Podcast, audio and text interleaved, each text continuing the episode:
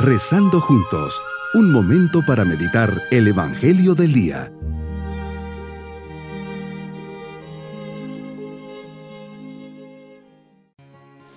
Mi saludo al comenzar este nuevo día, domingo de la vigésimo tercera semana del tiempo ordinario. Llenos de esperanza recibimos este día que nos recuerda el gran evento de la resurrección.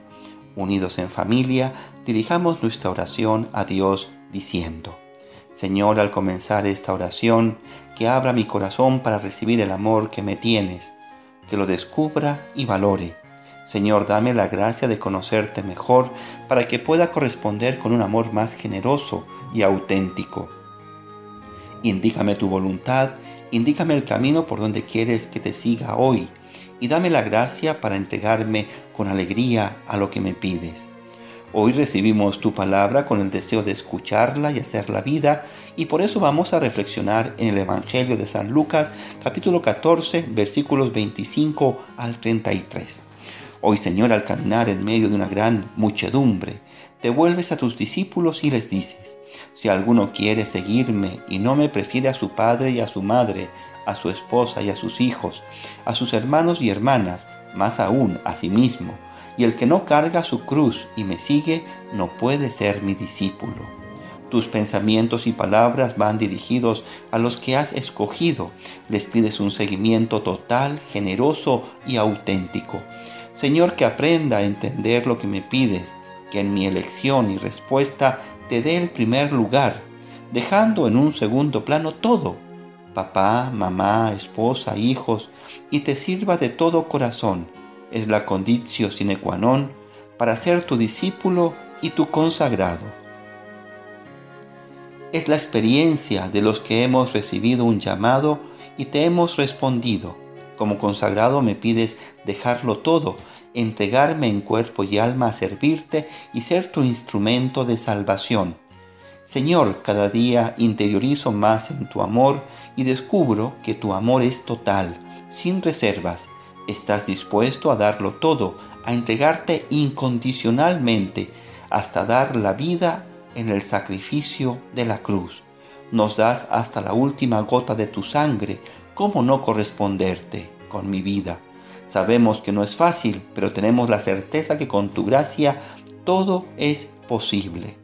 Me invitas a cargar con mi cruz, es decir, llevar mis debilidades, carencias, enfermedades, las luchas contra mi propio carácter, las dificultades propias de la vida, y me dices que lo haga con paz, esperanza, mucho entusiasmo y optimismo. Señor, qué difícil son las decisiones que tenemos que tomar en la vida.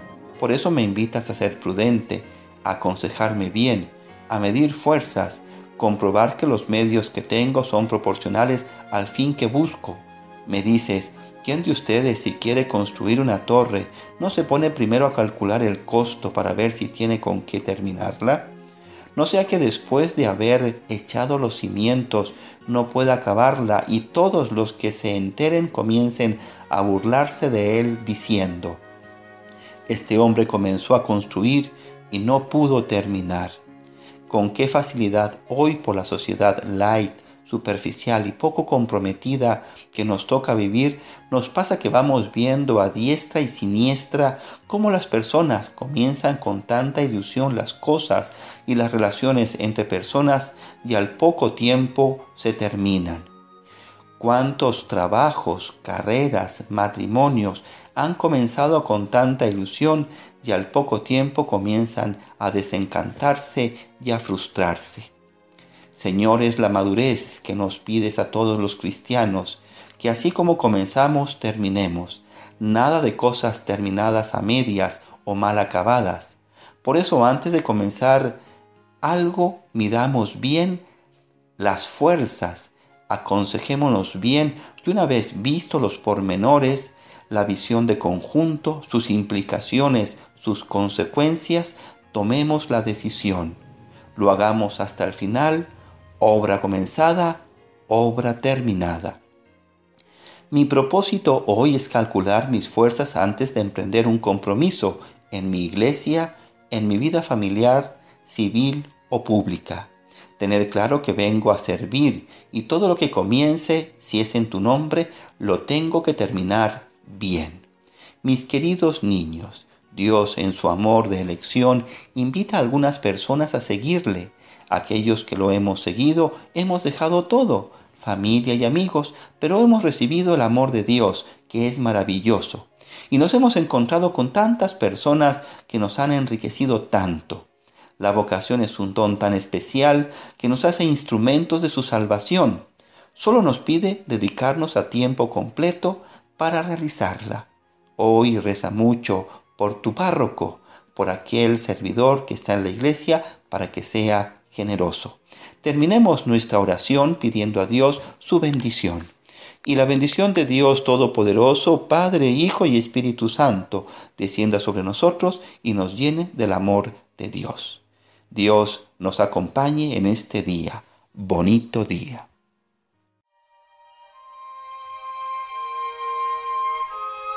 Hemos rezado junto con el Padre Denis Doren, Legionario de Cristo.